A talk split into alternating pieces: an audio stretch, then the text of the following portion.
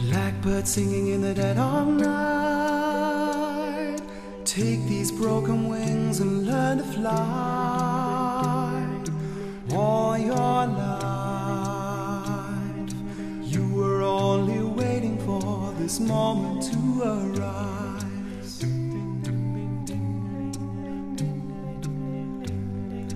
Blackbird singing in the dead of night. Take these sunken eyes and learn to see. All your 听众朋友们，大家好，欢迎收听《城市榆树》。对，今天我们请到的嘉宾是涛和 Yoko。对，然后其实涛和 Yoko 是我做播客的契机了。对，然后我的最第一期播客其实就是把一次跟他们打电话的聊天，就直接剪成了播客，就变成我们《城市榆树》的第一期。那么这一次呢，呃，我邀请到他们俩，想谈一谈的是，原来我们定的主题啊是那个。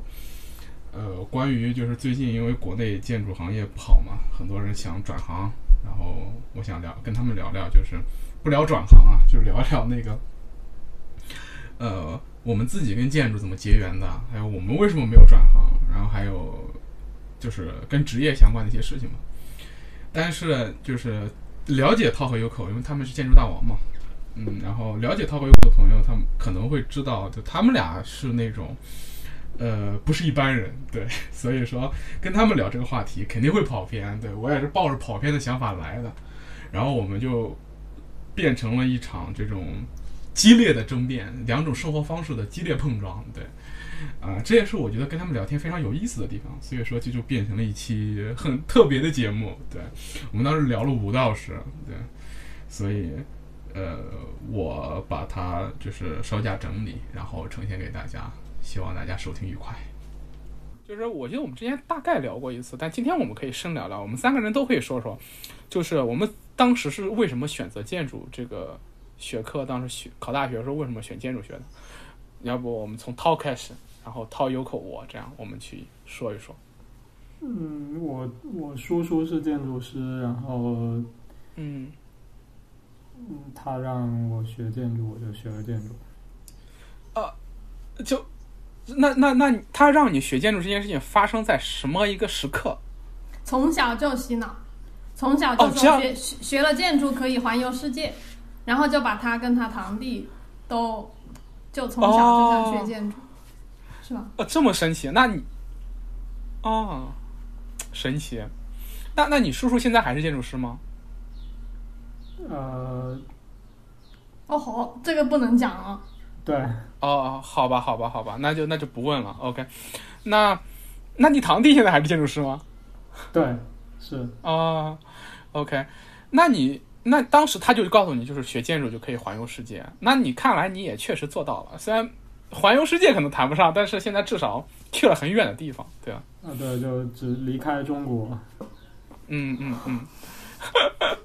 OK OK，那这真的是很聪。那那你就是当时就就听听了这句话之后就信了嘛？对，然后就就决定了，就是说，其实没有什么概念的，就是嗯也不知道做建筑是干什么，也不知道环游世界。但是你应该也还喜欢你叔叔吧？啊，对，所以你就是对他就喜欢他这个人，然后他说要你学建筑，然后他自己又是搞建筑的，那你就可能听了。对，哦就他要我搞个别的，我可能也搞。哦，OK，所以说当时高考的时候你就挑，那你在高考填建筑之前，那你至少应该了解到，就是已经不是那么懵懵懂懂的对建筑了。当时你大概在就是在高考前，你对就是或者说你在进大学之前，你对建筑的一个理解了解大概是什么样子的？就是你对这个学科大概是你有什么样的一个了解？嗯，你了解吗？不了解。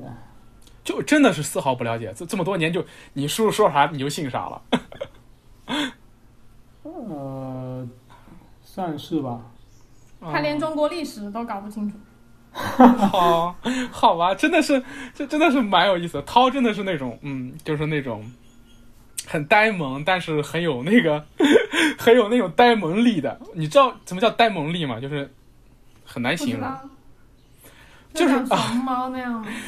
呃，对，有点像熊猫，但是说的 又又不好一点，它有点像那种美格美国那种 Jake 那种感觉，你知道吗？就那种技技术宅 那种感觉，不知道不知道这这个感觉会不会冒犯到涛啊？不会，你说什么都不会冒犯到我。呃，这样吗？陶陶是什么高中不读书的，是吧？所以其实他不仅对建筑没概念，对那些数理化也没什么概念。好吧，你不读书还能考上湖大，可能真的很棒可能是我在海南分数低，海南海南那个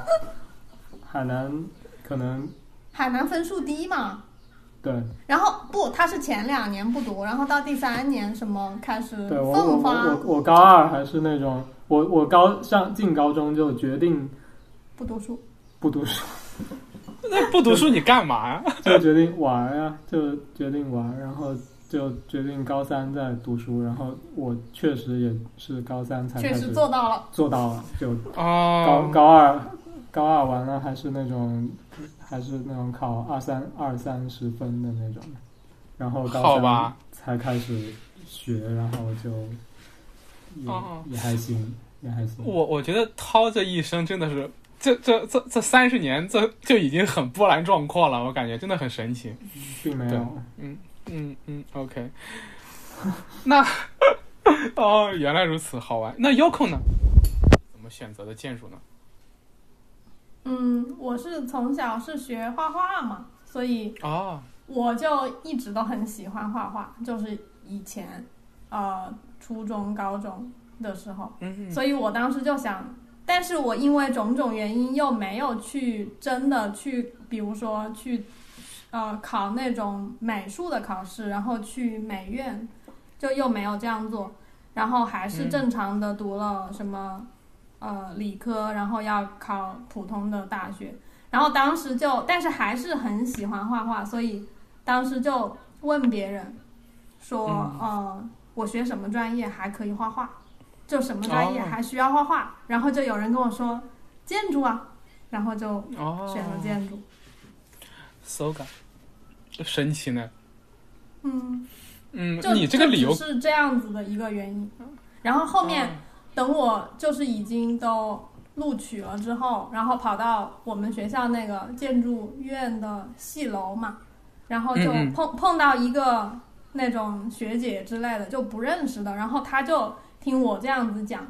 就他可能当时也是问我你为什么选择了建筑，然后我我就这么这么跟他说的，然后他就说、嗯啊你好蠢呐、你为什么学建筑？你应该去学那个产品设计啊。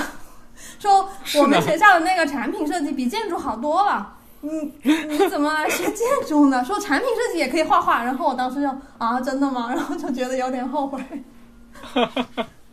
是的啊，我我觉得特，我觉得那个比起建筑，可能 Yoko 可能做产品设计会更舒服一点，确实是这样。我觉得你你后来有，呃，我我我是一种感觉，因为建筑这个东西它太沉重了，然后，呃，对对对，真的。然后像涛像像 Yoko 你们做的一些，那我猜你们做的那些小玩意儿，应该也都是产也也都是 Yoko 设计的，就是那个呃日历啊，还有那个什么日历纸棒啊，还有那个之类的，是不是 Yoko 设计的？嗯，不是，不算吧，算一起吧。就是哦我，就他做他这么说完之后，我也并没有就对工业呃，就对产品设计产生什么特别的兴趣，也没有了，嗯就只是呃当一个小故事这样子跟你说。OK OK OK 嗯 OK OK，好的，那还那还蛮神奇的。就是你知道，你这个跟王树当年的说法不对，不是跟当年，就我昨天刷刷刷 B 站的时候，看见一小段王树的视频啊，就是、嗯。对他他也不知道为什么王树同志的视频会被剪成，就是访谈会被剪成那种小的像短视频一样的东西，在 B 站那个视频流上面，我点进去了。他当时说自己选建筑的原因跟你一模一样，从小学画画，想学艺术，嗯。爸妈不让，嗯。爸妈说你要去当工程师，他又跟爸妈说、嗯。什么工程师里面哪一个方向既能画画又能当工程师的，你找到那个来我来读，然后他家里面就找到建筑师，他就读了，一模一样。嗯，是是是，嗯，感觉好多好好像好好像蛮多人也是因为这个原因的。对嗯对，所以其实可能很多人还是比较喜欢画画，然后是因为画画喜欢画画才去读了建筑。对，对应该有好多。我我我我同学里面好像也有这种，嗯，嗯，也确实实现了他们这个想法。到大大学里面，至少前两年都狂画。对对，还蛮开心的，其实，嗯。那 OK，那我可以说说我自己的，就是嗯我跟、我跟你们也差不多啊，就是我刚才说了，我那个高中三年蛮痛苦嘛，然后好不容易熬到最后了。其实我跟我跟我跟涛完全相反，就是我高一高二学的很辛苦，然后我我高一高二的时候就是很努力去学，然后嗯成绩就保持在还不错的情况，就是在我们年级好的时候能排到好的时候能排到三四十名，然后不好的时候一百名左右，差不多这个样子。对，就这个分数嘛，当时还能上一个一般的大学，就是湖大可能够呛，但是去个比个再差一点的二幺幺应该还可以的。然后，然后到了高三，我整个人就就就就就就没有力量了，你知道吗？就是我觉得我高一高二太累了，就是让我整个人就身身身体就已经垮了。我高三的时候身体就垮了，然后我高三的时候应该是就是我现在回想我高三的时候那个身体状态，应该是我这辈子就是我我我这么二十多年来身体最差的那时候那个状态。那个时候就真的是，呃，一生病就是。我记得当时有有有有慢性的肠胃炎，然后那个、对对，然后身体是那种就是就是怎么说呢？就当时的体重跟我现在差呃，比我现在要瘦要小，要比我比我现在要瘦十斤十公斤。就是当时我的身体重是现在的比现在少十公斤，但看起来比现在胖，其实就是因为当时是浮肿，其实有点回回想到真的是真的是那样。然后呃，然后就是然后然后就是经常生病，然后就整个人就身体垮了。垮了之后，然后整个人的学习的信念也就动摇了，然后就成绩就慢慢往下滑。就是我不倒不是一底一坠一落千丈那种，就是你还想去努力学，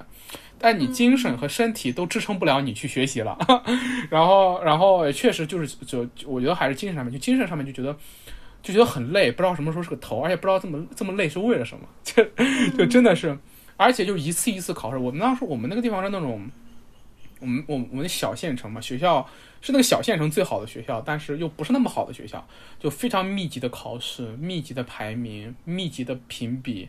然后然后每次压力都特别大，出成绩的时候就觉得啊，就一点点看自己的成绩一名两名往下滑，最后滑到年级两百名左右，我印象特别特别清楚，就是从年级五十名前后就滑到年级两百名前后的时候，那个一点点一点点，就是你感觉到自己拼尽全力了，但是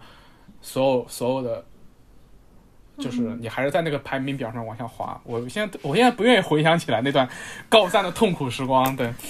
然后然后然后然后高考的时候也正好是我印象特别深。高考的时候我英语考英语的时候，整个人是那种重感冒、鼻子不透气的那种状态进去的。我我英语听力一句话没听懂，就是脑子完全空白那种状况。对，现在都回想起来，高考那个时候真的是。然后，所以我英语只考了八十多分嘛，我记得。对我们满分一百二一百二十分。对。我印象还蛮深刻的，对高考，反正高考就没考好嘛。没考好之后，我父母都以为我要复读，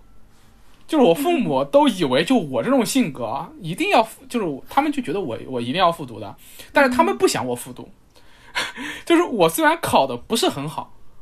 呃，不对，我虽然考考的不好，但是已经满足他们的预期了。你你们知道吗？就是我爸妈是很好那种，就从来跟我学校学学学习。不给我压力的，包括给我弟弟压力也不大，他们就他们就劝我，他们就说，哎，咱们别复读了，咱们就找一学上嘛。然后，对，然后就是现在就是对吧？就是你你当时我我我分不够一本，够二本，对，然后就二类本科。然后我当时就他们就说，你看你可以去个蛮不错的二本，然后我们挑个好点的专业，然后反正就是也差不多，就是就就这辈子就这样了，差不多这个意思嘛，觉得还挺好。就当个工程师啊，对啊，然后对，然后这就是一生一生也顺风顺水。当时我满脑子就想的是，你他妈让我再来一年，我肯定也不来了。就是我内心是想着，我真不复读了，我我我不复读的。我当时觉得我再来一年，我身体绝对要垮掉的。然后我、嗯我已已经垮掉了，其实那个时候。然后我现在回头看我当时高三毕业照的时候，我都震惊了。我记得那个时候真的是真的是七十公斤多一点儿，然后比现在看起来整个人是肿的。就是我，我其实我后来我发现我身体健康的时候，我七十公斤的时候是刚好的一个匀匀称的身材，我我就震惊了，你知道吗？嗯，然后，然后，然后，然后我我当时我就想，我不高考，我我我不要复读了，然后就开始选专业，选专业这件事情，选专业这件事情的时候，时候我我对他没有任何想法，然后我就问我爸，就很很很很很很很很，就是说怎么说，就是说很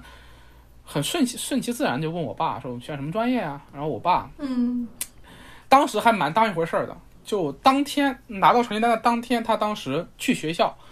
去了学校就去领一个一大厚本书，就选专业的一个大厚册子，我不知道你们当时应该也有啊。有有。去呃领了那个册子之后，他觉得他当时就听说啊，说就刚当时就开始我们那个县城里面就开始办各种各样的这种宣讲会了，就是包括招生宣讲会也开始了，就是各个学校的招生宣讲，有掐尖儿啊什么的。然后，然后当时他听了我们老学校老师觉得我们学校老师没水平，但他就买了张车票，也没跟我们说，就买了张车票去了徐州市，对，我们在那个县嘛，就去了市里。我们那个地方去市里还蛮麻烦的，坐了一个半小时车去市里，到市里就听说他那天中午有个会，就听了那个会，然后再回来，再回来，到已经到了中午了，然后正好还能在还在家吃了个午饭，就可见那天早上蛮早的。然后当当时他就他就说，那个老师宣讲的时候，呃，蛮符合他的预期的，因为他自己是搞土木工程的嘛。然后那个老师就讲土木工程多好多好，大概意思就是我们国家啊一直需要基建啊这方面的人才，对，所以土木工程那几年确实也很火热，然后觉得选土木工程比较好，然后跟他的预期也相符。然后当时那个人还提了一个自动化这三个字，就被他记得很很很印象就很深。然后他回来就跟我们说，说我们最好选土木工程相关或者是自动化相关的，就是这两种专业的。对，然后我们说行，那开选吧。但是选土木工程的时候，我们选来选去，发现就首先我的分儿有点尴尬，就是那几所学校土木工程的分儿对我来说都有点亏了。然后呢，就是然后然后呢，他当时一看见建筑学之后，他就说：“哎，这个好，这个好。”他自己他就说，建筑学他知道，就是他觉得这个东西他不像他们做土木工程这么累，就是他们做他自己做了做了。他自己做了大半辈子土木工程嘛，然后就一直在外面跑啊，宁夏呀、西藏啊、新疆啊各种工程工地去跑，然后他是干了全，他是干全了的。他施工是那个管道施工，那个呃安装的设备安装的施工、电力施工都都做过，包括道路桥梁施工都做过，就是真的是很累。然后他就说，你做学建筑学至少稳定一点，就是你可以稳定在一个城市里面。然后如果你将来有了有了家人之后，你可以多有多一些时间陪陪家人。嗯然后我们觉得，嗯，对，有道理。然后就我去研究了一下，我跟他，我跟 Yoko 不一样的一点，你知道是什么吗？就是 Yoko 他发现建筑学能学画画，你知道吗？嗯，然后当时我看建筑学的时候，我发现建筑学有建筑史，啊 你知道我特别喜欢历史，啊对我小时候在家看各种历史书嘛，然后我就看，哎，建筑学有建筑史可以学，嗯是，然后我就觉得，哎，可以可以，我就我觉得我可以学建筑。然后我当时就觉得，嗯，而且我当时就下定决心想在建筑史上面发发力。哎，那你是文科还是理科？我是理科，我是理科。嗯我报文理科的时候也是这样的，就是我文科好嘛。我其实说的不说不好，文科好还是理科好，我两个都不怎么好。对，但是我的呃这些历史、地理、物理、化学这些科目特别好，就语数外不好。就语语文、数学、外语都不是特别拔尖儿，就是说，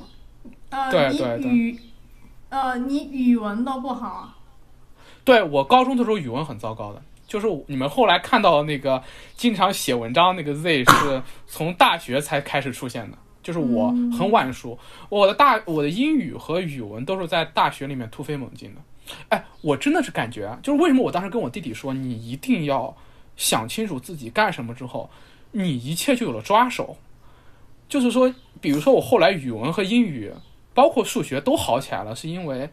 因为我找到了一件我决定要下下花时间去做的事情，然后我就被逼着重新学它们。我为了像我我为了输出，为了写文章，我语文就在这个写作的过程就慢慢就变好了。嗯我的英语也是的，你要去你要去看各种英文文献，你看着看着看着，你英文就好起来了嘛，对吧？呃，嗯对，不，但有有一个有一个悖论，就是我的英语阅读和阅读和写作跟我的口语听力就完全不在一个层次上面，就是因为我没有什么听说的机会，但是我的读写就。就就就就这两个东西偏科偏的很厉害，就其实就跟你怎么用它有关系，包括数学也是的。后来你之前数学你做数高考数学题不行，但是你到了大学里面之后，你开始学构造、学学力学、学材料的时候，当时我发现，哎，我数学其实还蛮好的，就是你会想到去解决这个问题的时候，怎么去算，怎么去做，然后你发现，哎，就是说，就是说，当时我跟我弟弟聊这个也是因为这个原因嘛。所以说我我高中时候语数外都不好。嗯，反正反正就这样，就是因为想学想学历史，因为想稳定轻松一点，就听我爸的。我所有的第一志愿，就所有的学校的第一志愿的那个专业啊，就是志那个那个专业也是有志愿的嘛。第一个都是建筑学，第二个都是土木工程，第三个都是机械制造、及其自动、及及自动化，你知道吗？就是这三个专业。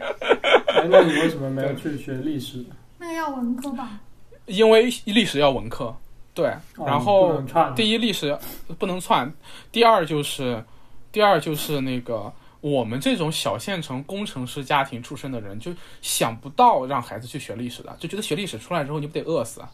事实事实也是这样，事实事实也差不多。对，如果你你去了不是那么好的学校读历史的话，还蛮惨的。对，嗯，哎就业来讲。所以你是高中的时候就已经很喜欢历史了，是吗？我从小学就很喜欢历史，哦，OK，那那你为什么没有想着去搞历史呢？有就是因为有有这样想过吗？就自己这样想，就跟别人也没也没啥关系。从来没有过，你知道吗？就真的从来没有过。就是我从小就生活在那种，就是当然这个现在说也没什么，就是我从小生活在那种，呃，相对比较匮乏的情况下。就是我小时候家庭条件不是很好，对，就是我我大概就是初中的时候，家里面还经济条件比较紧张，就是主要是因为我爸的。我爸在早年的时候，他他碰到了那一波，也就反正反正早年的时候，他在我们小地方去工作的时候，他的性格导致他，嗯，对，就不怎么能赚钱的一个人，对。然后，然后我整个童年的记忆中就是那种全家要节衣缩食过日子，对，就有上顿没下顿那种感觉，就是给我一种，对，给我一种对生活的这种不安全感还蛮强的，所以我当时就觉得我一定要去学一个能能出来之后找到一份稳定工作的学嗯东西，就是我当时就真的很很单纯的这么想，然后就历史这个东西在我看来。就是我想不到他能够去去给我一个这样的，对，就是没没想到过嘛。嗯然后对对对，然后再加上我全家都是工程师，就是我爸、我妈现在也算是我小姨、我叔叔，对，就全是那种工科的，他们就觉得，呃，工科肯定比文科强，就文科就没戏了，对，就这种感觉。所以说我从来没有想过自己会把历史这件事情当成自己的一生的事业，就就就从小的时候就很喜欢读。我小学的时候，就我一我一啊，这这我我我我我喜欢历史，还跟我我爸的建筑师身份有关系。我爸当时给一个书商做那个就工程管理的预算，嗯对他当时他是他是做那种造价，他是个造价工程师加监理工程师，然后也可以去做那个呃施工管理嘛。然后当时他给一个项目做预算之后，那个项目没有办，就是那个项目那个那个老板就是最后没钱了，然后就发就给不了我爸报酬。当时他是个书商，他当时给我家送了有几千块钱的书，嗯。呃，就真的是当时的几千块钱，我大概是三四年级的时候吧，然后我爸就答应了，就也不答应也没办法吧，就是一套大概是一千块，送了两套，一套十二册精装本的，上下五千年，就是就是嗯就是那套我记得当时就一千多块钱，然后精装本送到我家，然后那一套书就是我的历史启蒙，就是我小学的时候那十二本书就看烂。嗯看完之后就觉得哇，这个历史啊真的是很神奇，然后就就觉得很好玩吧，就觉得多读读这个，就是当小时候当故事读嘛，然后后来就觉得从里面当，就从里面就默默隐隐约约感觉到，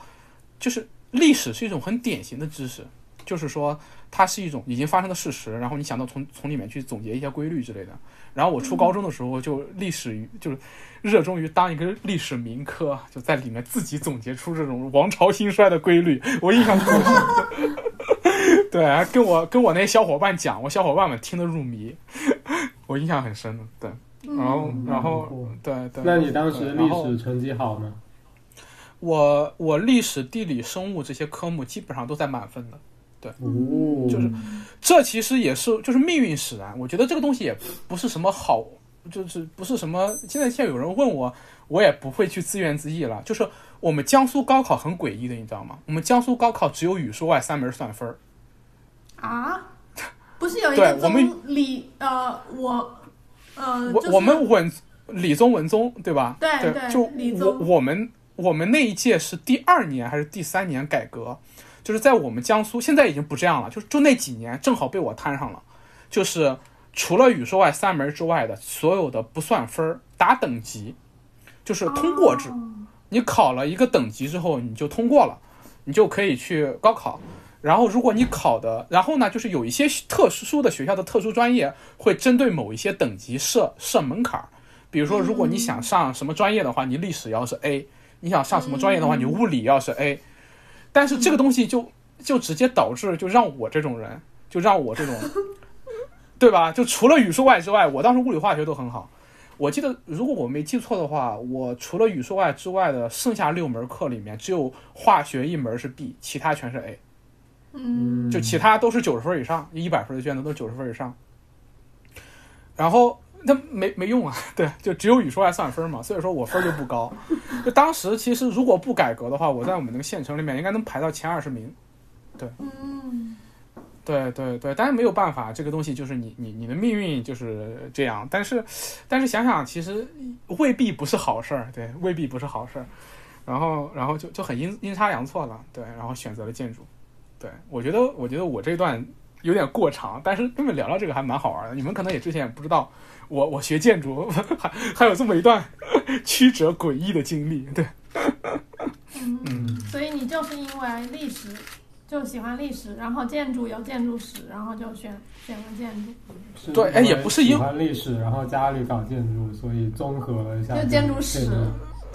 呃，倒不，倒不是，倒不是，他他就是没有建筑史，我感觉我到最后也会去学建筑，但是当时只是看到他要学建筑史的时候，心里一喜，就是大概就这样，就就相当于什么呢？相当于就是他是个包办婚姻，但是呢，就是你你对他就本来就没有什么期待，你已经认命了。就当时我觉得，我当时就觉得，就学建筑嘛，然后出来之后当个建筑师，然后赚钱养家，就这样嘛。对啊，就觉得就就就就就就这样了。对，喜欢不喜欢没什当时么重要的。当时报专业的时候，能知道它里面还有还有学什么内容吗？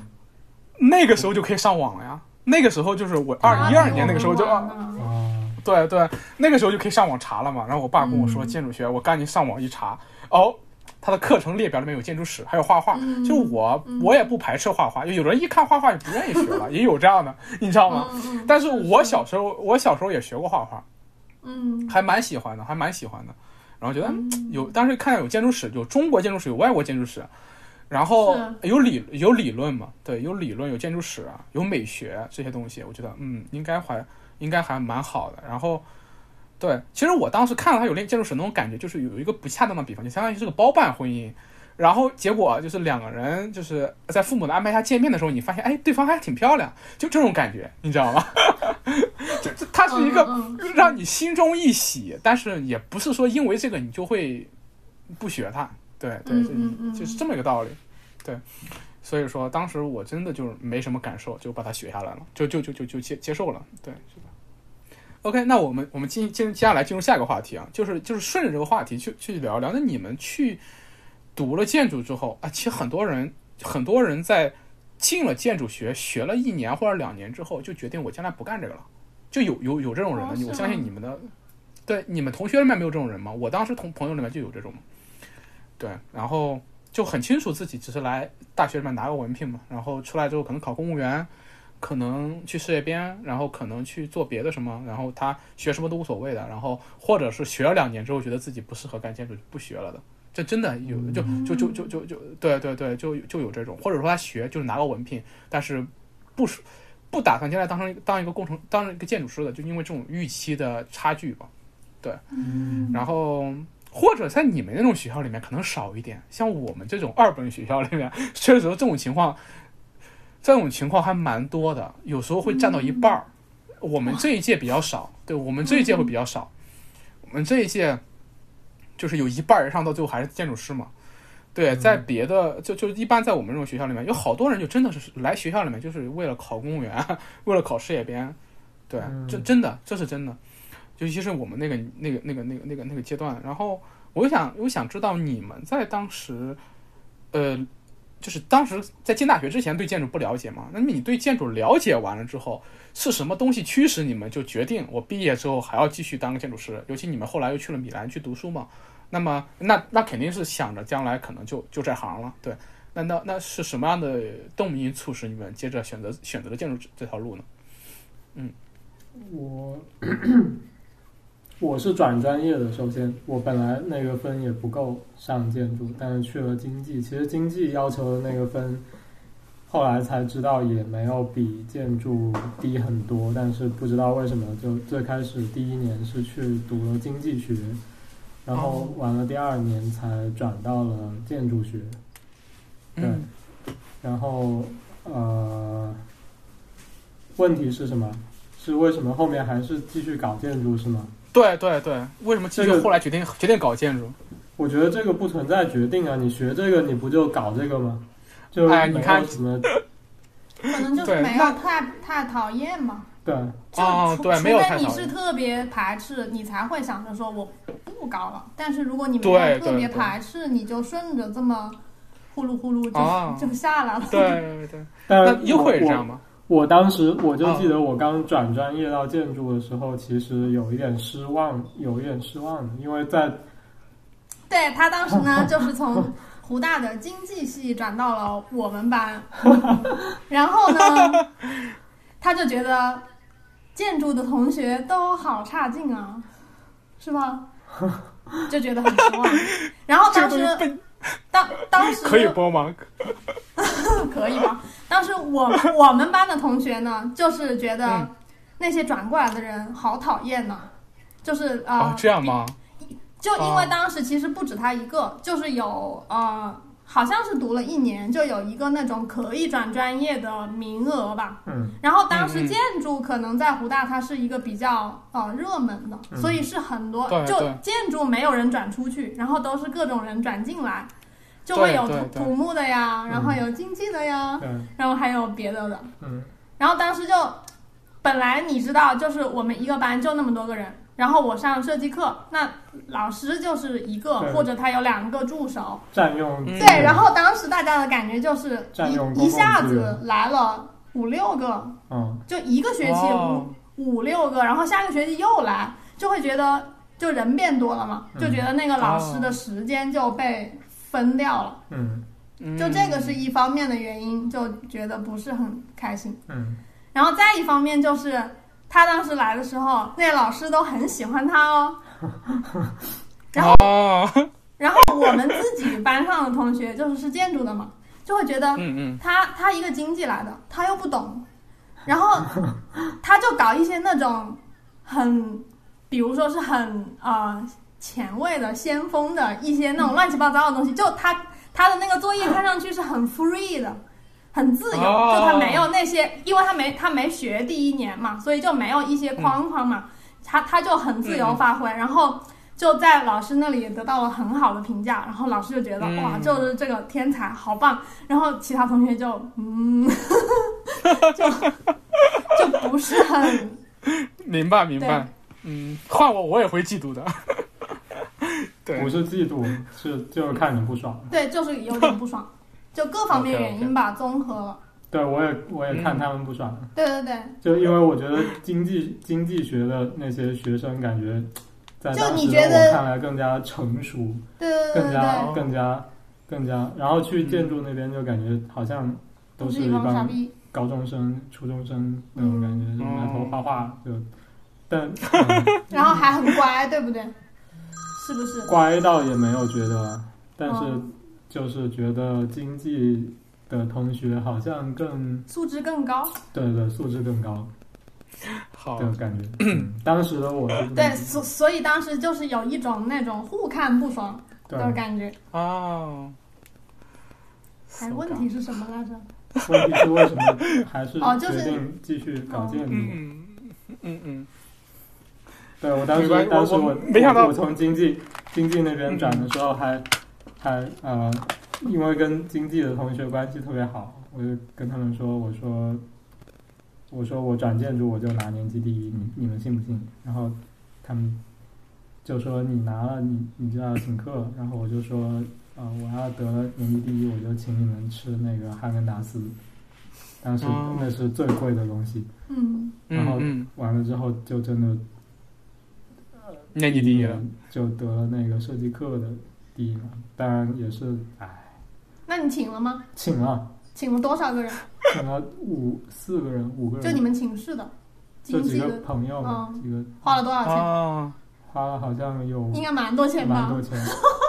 啊真是心疼啊。但是没想到涛还有一段这么神奇的往事。我一我一直以为，嗯，这我我错觉，我一直以为涛啊，好吧，我一直一直以为涛是那种乖孩子，但是是那是那种乖孩子，是那种很酷的乖孩子，我我我可乖了，我当时把那个学校的那个桌子都砸了。好吧，这这是这是我们俩说的乖是一个乖吗？哎，我在说反话。嗯嗯嗯，好的好的，行吧。但是啊，这这么说来，涛选择建筑也也顺理成章了，因为他转过来之后，可能对确实发现拿了年级第一嘛，就说明还是蛮擅长、蛮喜，至少至少不讨厌，对，至少不讨厌。开始是很有激情的，就是最开始确实是很有激情的，就觉得对，是为了让建筑的那些同学闭嘴吗？也不是、嗯没有这种，就是觉得就是喜欢，就是喜欢，一开始是真真喜欢，嗯，就是那种，对我记得还是真的是很喜欢，嗯嗯嗯、然后，嗯，对他当时认识的人也很多，就是那种著名建筑师啊，那个名字可以背出来一串，然后我啊，感觉除了安藤忠雄，其他的都没听过。我就觉得我特别特别土，真的。他那时候还特别喜欢那些解构主义的，哇！啊，然后我我一看我就觉得这人我也不认识，然后那房子也好好好酷，好神奇啊！哎哎哎，哦，我我那我八卦一下，在这边，就是你们也就是那个时候认识的喽？嗯，当然了，对啊对对，都是那同学了还不认识，OK OK，那我再八卦一下，你们在一起是在哪年？就是那年，就晚一点嘛，还要晚一点大二、大三、大二的时候，啊，大二那不就是大二吗？他转转过来的时候不就大二吗？可能是过了一年吧。嗯，啊，那就是 OK OK OK，我八卦结束。嗯，嗯那那涛这边我理解了。那 Uko 呢？Uko 是为什么继续了建筑这个行业？是因为因为涛 不是不是我瞎说的啊。我没有我没有说我没有说我为什么继续建筑这个行业，啊你怎么理解啊的？，你还你还没说完啊？OK OK，我以为我那我理解就是说不讨厌嘛，然后还蛮擅长，对，那就在我来看来就理由就蛮充分了。你可以继续，对，嗯我们应该都差不多吧。其实你讲的就我也是一样的，因为我们对都是一起。哦，就你们那你们合作了得有十几年了，是挺好的，对对对，对可可可能就是从大三开始，就是那种设计课，不是要一就是要做那种设计嘛，就做那种方对对案嘛，然后就可就开始合，作了，对对对对对，开始也合作设计，对对嗯，对对对，那我大概那时候就有建筑大王，对，那个时候就是建筑大王啊。哦对就是，OK，那我们我们再八卦一下，对，那那个时候建筑大王这个东西是怎么冒出来的？我看你们的简介里面也没有提过建筑大王的来历嘛？啊，不对，好像提过一次，你们给我，我忘了提过吧？这个皇帝的提过提过提过嘛，啊，对对对对对，想起来了，对，提过提过，对，那没有想到这么早，对，原来大二大三的那个时候就就开始有了建筑大王，老字号，你们当时时对，百年老店，对对对，那那你们在当时的这个，你们在当时的这个，嗯，怎么说，合作就就在那个时候就开始就开始啊、合作出道了，对，建筑大王，嗯，嗯，对，就相信在这种合作中，我想我想我想说什么来着？就是说，呃，相就是这种合作其实蛮蛮令人羡慕的。就是这种合作，其实你们现在说啊自己对建筑没那么感兴趣，但其实我觉得，至少你们跟建筑这个东西应该也结下了那种难难解难分的缘分。这个过程就是你你们两个人也因为建筑这个东西走到现在，我觉得这是一一段蛮奇妙的缘分，蛮奇妙的旅旅程的。对嗯对对对，很羡慕，很羡慕。对对，我觉得真的是很羡慕，尤其是尤其是你们两个人能对从那个时候一路十几年走到现在，对这个过程肯定有非常多的。我觉得在这个过程，你们俩在建筑上面肯定有很有很多共同的关于建筑的回忆，对，应该是有很多吧。对对，那我可完全可以理解。那那我就我就自己脑补了嘛，对，所以说我刚才那段就是我的脑补，就是我相信其实这个东西也促使你们后来就一直选择，也不是一直选择吧，就选择没有放弃它，对对，对，我觉得是有原因在的，是是有这个原因在的，嗯，其实我觉得我们两个都是那种不是特别喜欢去回看自己的过往，然后去反思，或者是跳出来去分析、思考自己的人生的那种人。就我们嗯不是很，不是很那样的。就走不是很步看一步也不是很对。对 care，我觉对也不是很得我觉 care 得对，所以就其实对你这个问题，可能就没有一个什么回答，因为在那种感触，对，对，就在每一个要看上去是在做选择的一些节点上，我们都好像也并没有说我回看，然后我分析，然后我思考，嗯我反思，然后我再往前看，往后看，没有这种东西。OK OK OK，呃，其实也有其实，在当时米兰理工毕业的时候，还真有回看一下，就是当时觉得怎么是怎么找不到工作，怎么谁都不要我们，就当时嗯，就试图就发作品集嘛，去找工作，然哦，后发现对，所以可能是你遇到了那种问题跟挫折的时候，才会去对对对促，使你去分析、去想一下。啊，对，我所以我我我是想回过头去，等一下，我等一下，嗯。我刚刚是想说，从湖大到米里，这个是很顺的。嗯。我觉得没有一个什么对对去分反思的那种东西，就是我决定了，我就一定要怎么去哪里，要再我觉得读建筑就没有这对啊，我觉得，而且我不知道他为什么要问这个问题啊，因为我感觉在，如果我没有理解错的话，在我们的那个体系里面，你学了这个专业，那就意味着你是要顺着这个一条走下一条路就走下去了的，嗯，怎么会有一个？呃，学完了之后，我还需要决定一下继续干这个事情的这种事情呢？因为我感觉根本没有选择，我只会干这个，我还能干嘛？我我学完建筑，我当然就进事务所，然后嗯，对，而且还有一点就是，可能就你刚刚也提到，就 Z 刚刚也提到了，就是说在你的读书的时候，你周围的同学有有那种想要去搞别的的，哦但是我觉得我们当时在湖大没有，我觉得没有遇到这没种，没有这样子的人。很少遇到这种人，对，对，就没有一个这种环境，就大家都想着说我要去转行干别的，我要去考公务员。我觉得没有，就当时，尤其是第一年级的时候，那些同学大家都很理想化的，那都是要做中国的安藤忠雄啊。那就当时有那种女孩子就说，就她比较有女性意识嘛，啊，就她会说我、我我我以后一定要要做好的设计，然后我要成为中国的长谷川义子。嗯我听过的，就是是很对对对对建筑是很很有激情的。嗯对对，哎，这这其实也算是一种怎么说视角的不同吧？就会就像就像涛会会会会疑问说啊，居然会有这种问题。其实嗯就包括你们俩刚才说是就是回看反思这件事情，哎，其实我觉得这个东西真的很有意思。我可以跟你们就正好可以对照一下，就你们俩刚才说完了你们俩这个东西，我可以通过我自己的经历向你们解释一下我为什么会问这个问题。嗯、就很神奇，对，呃，我觉得其实这是一个，真的是一个很很很跟视角很有关系的一个东西。就像，首先说反思这件事情，我觉得确实我很羡慕你们俩那种状态，就是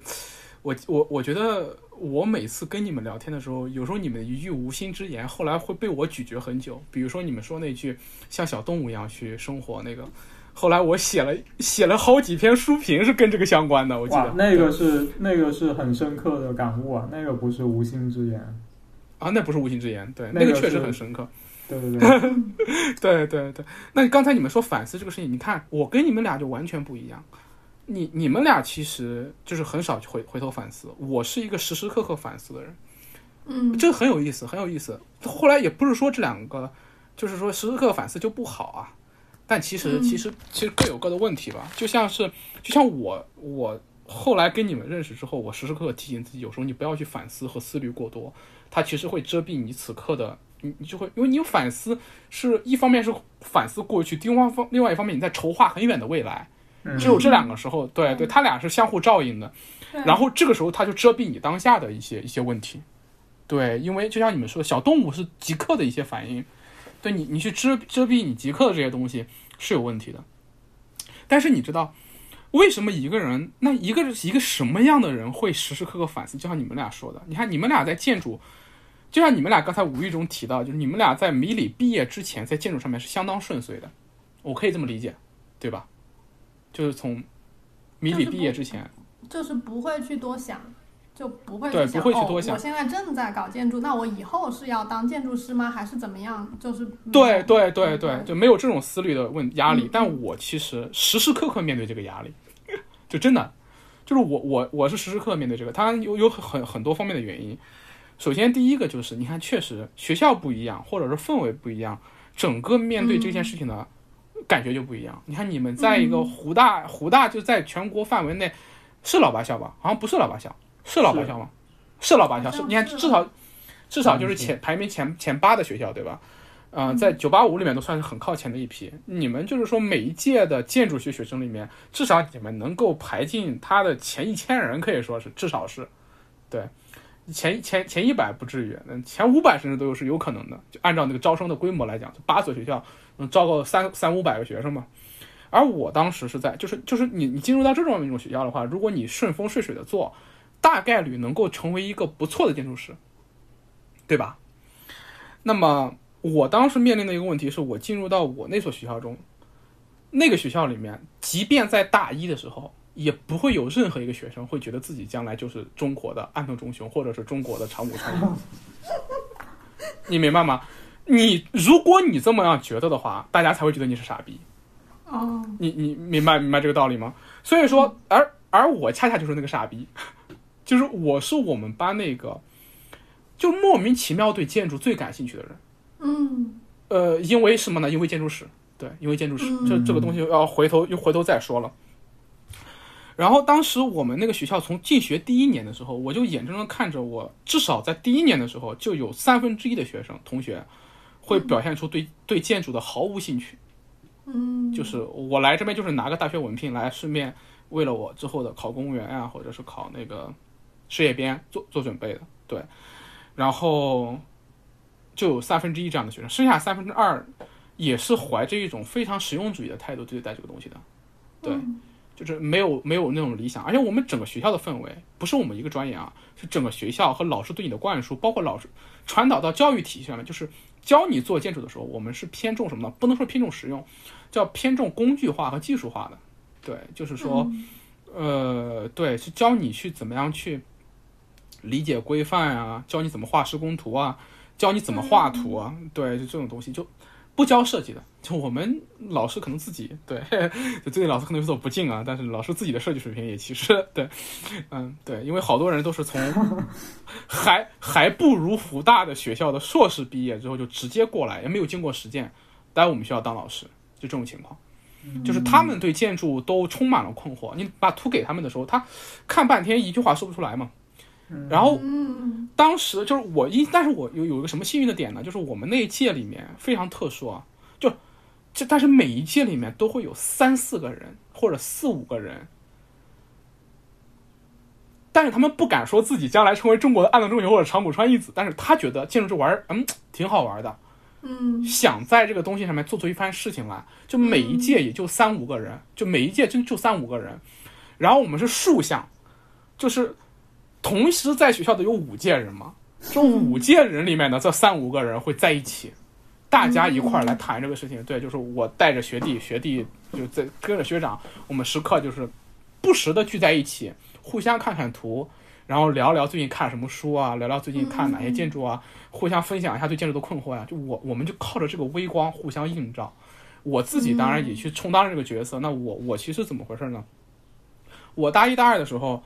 对我们的课程教育就是很失望，就是它完全解答不了我任何关于建筑的困惑，就一点都解决不了。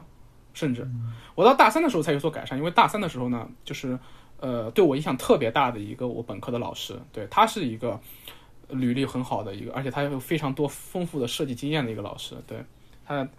对他应该是东南毕业的，来我们学校，然后他就开始教我，对他开始教我，然后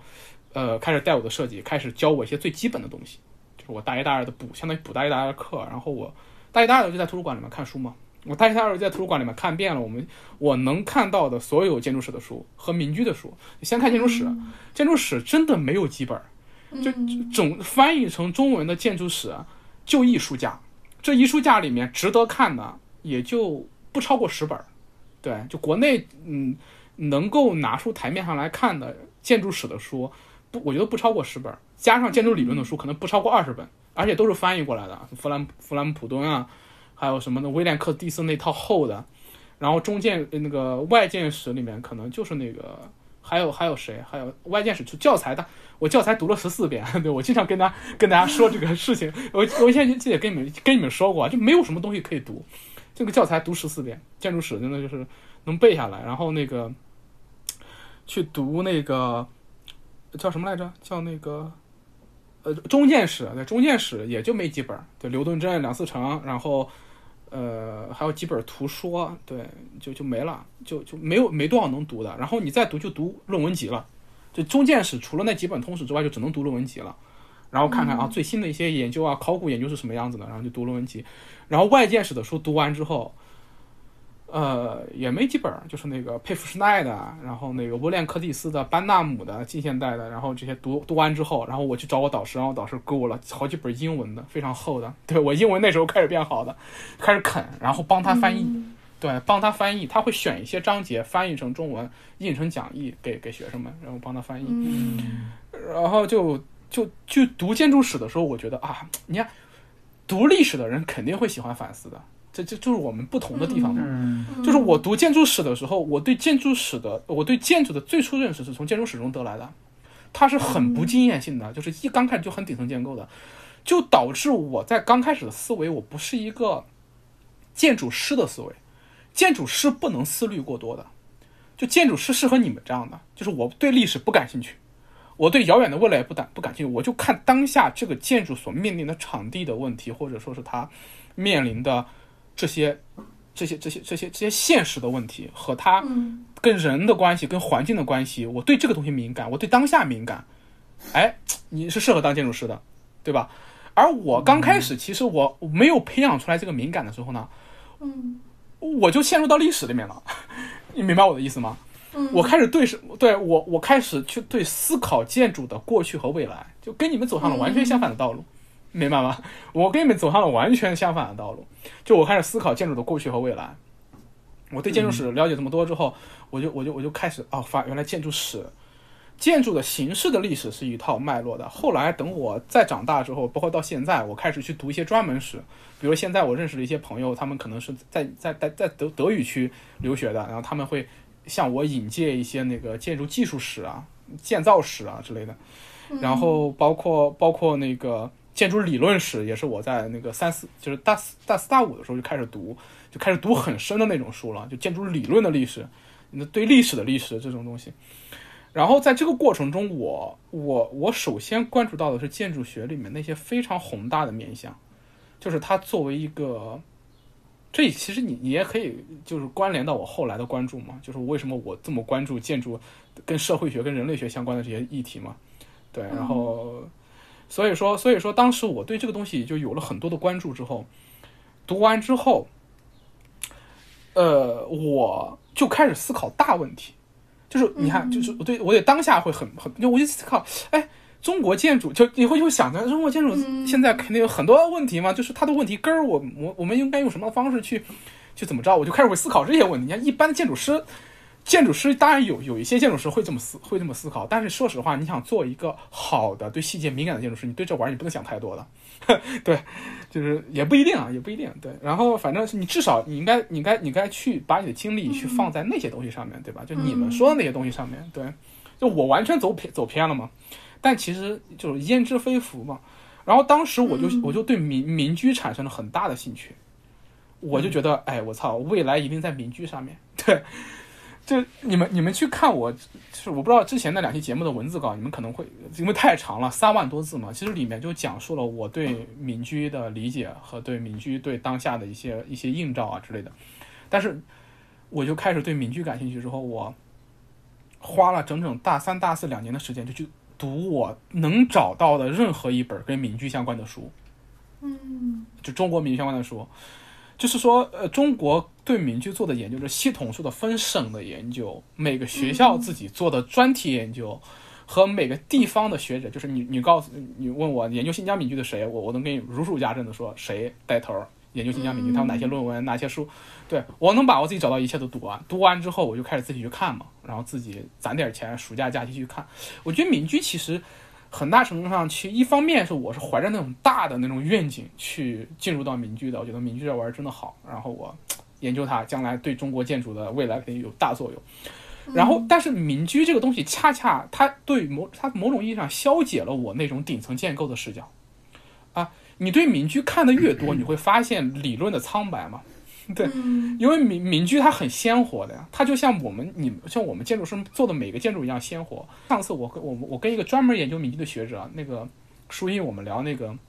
民居的时候，他说现在民居很大的问题就是大家都想去分类，想想总结，想说它的特征，但是民居恰恰需要的是个案研究和回归建造，因为一个村儿里面两个建筑可能都不一样，他们每一个都是很鲜活的，对个案的这种鲜活的力量。是我们整个国内民居建筑学界的一个要要求的一个回归，但这个回归在当时对我来说就，就就相当于说是把我的视角洗了一遍。就我对民居了解这么多之后，我回来之后发现我是个傻逼。对，对我发现我不应该以这么一个宏大的视角来进入建筑。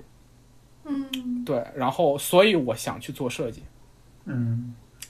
然后我去，但是但是你知道，那个时候我的导师对我说的最多的一句话就是说，不适合去做设计，你适合去当一个学者。嗯，对。嗯是。我包括到现在，大家对我的评价一样是这样的，就是你适合去当一个学者，当一个做文字工作、做研究工作或者是教学的一个人，你不适合去做设计。你看刚才我们一聊，你确实是这样的，对吧？你作为一个对过去和未来思虑这么深的人，他遮蔽了你对当下的很多即刻的东西的。嗯然后我当时面对这个评价的时候，我就很痛苦，非常痛苦。就是我，就摆在你面前是一条很，就是很，就是我当时就是，呃，以前有有谁来着？就是有一个哲人曾经说过，你当时你面对两条路去选的时候，你不知道选哪条路，你就选一条更难的路。哎那我不知道，对我当时就不知道这两条路在面摆在我面前哪条是更难的路，你知道吗？真的不知道，这两条路都很难。我继续去做设计，好是怎，么知道哪条更更难？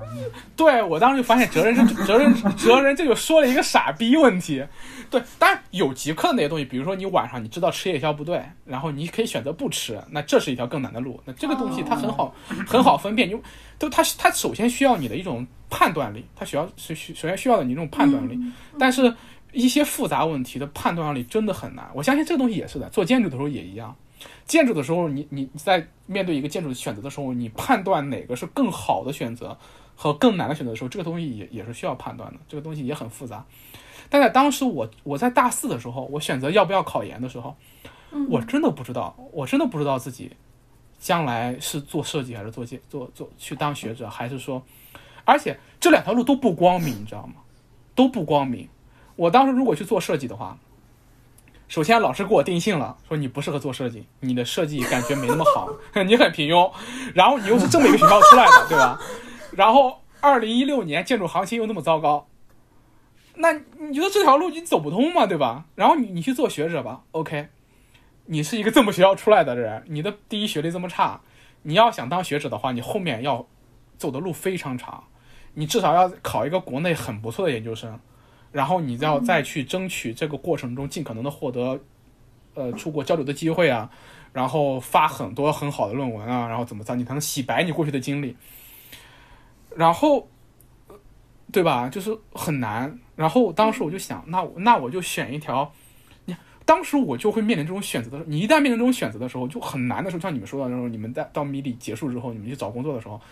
就你遇到这种时刻的时候，你就会思反思吗？就那个时候我就开始反思反思自己这个东这个东西，当时就产生动摇了。但但是还在建筑这条路上面，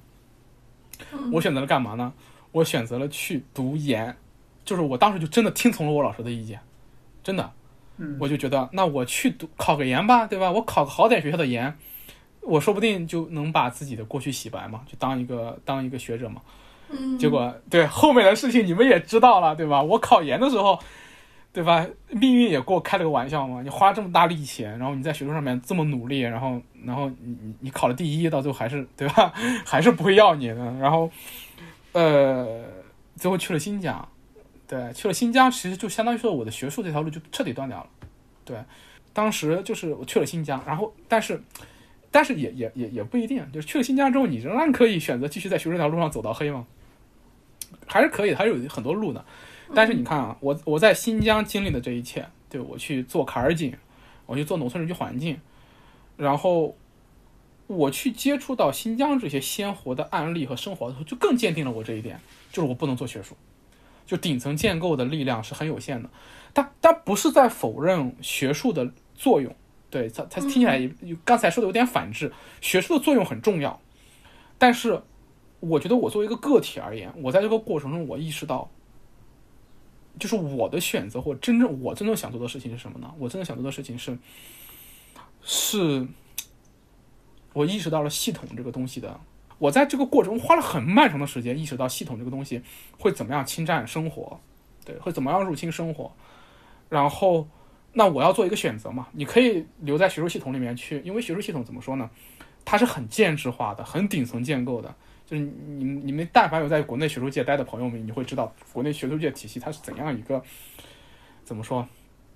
很顶层建构视角，而且很很僵化的一个东西。但是我在这个过程过程中，就是我在研究民居在新疆这个过程中，在了解建筑的另外一面，就是建筑它是一个经验性的学科，建筑它是一个很鲜活的东西，而且最重要的是，建筑的目的是什么？建筑的目的是为了一种人的良好的生活，人跟环境的一种良好互动，人跟人之间的良好互动，建筑要去盛放这个东西，就是说这么曲折的一个过程，让我更加逼近了我人生的那个核心，判断那个核心。就这个过程对我来说很痛苦，我不不断的被否定，对吧？在在在在这个过程中，不管是在考研还是在我碰老师，我在跟老师聊天的时候，我不断被否定，然后或者说不断的被提醒，说你不要去做建筑设计，然后你怎么怎么样。但是在这个过程中，我却意识到，OK，这个东西确实对我来说更难，但是这个反而是我应该去做的事情。我在这个过程中慢慢慢慢坚定这个信念，一步一步的从我本科到我读研，到我到工作到现在，这个过程。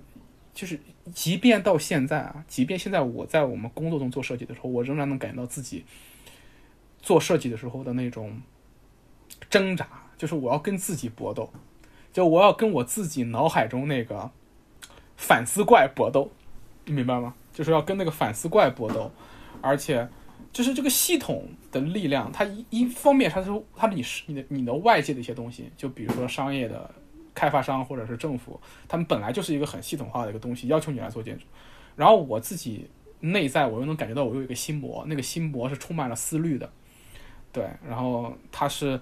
很在乎一些大问题、宏观问题和顶层的问题的，但是他对当下的他会遮蔽你当下对一些鲜活东西的感知的。我时时刻要跟这两个东西打打架，但是那我跟他们打架的方式是什么呢？就是做设计，对，就是做设计，做设计。那么。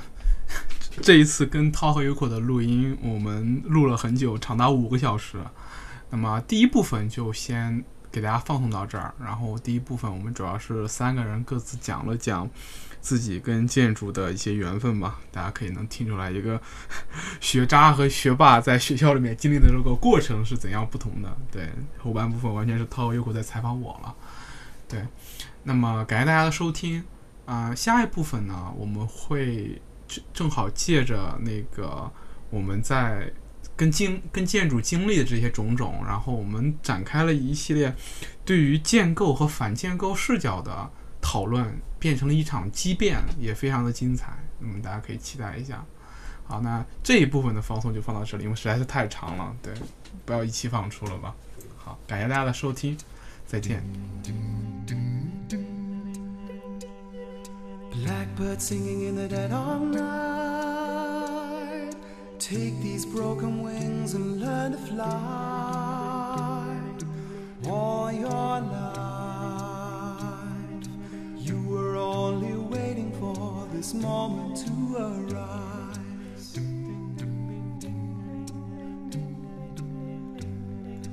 Blackbird singing in the dead of night. Take these sunken eyes and learn to see all your life. You were only waiting for this moment to be free.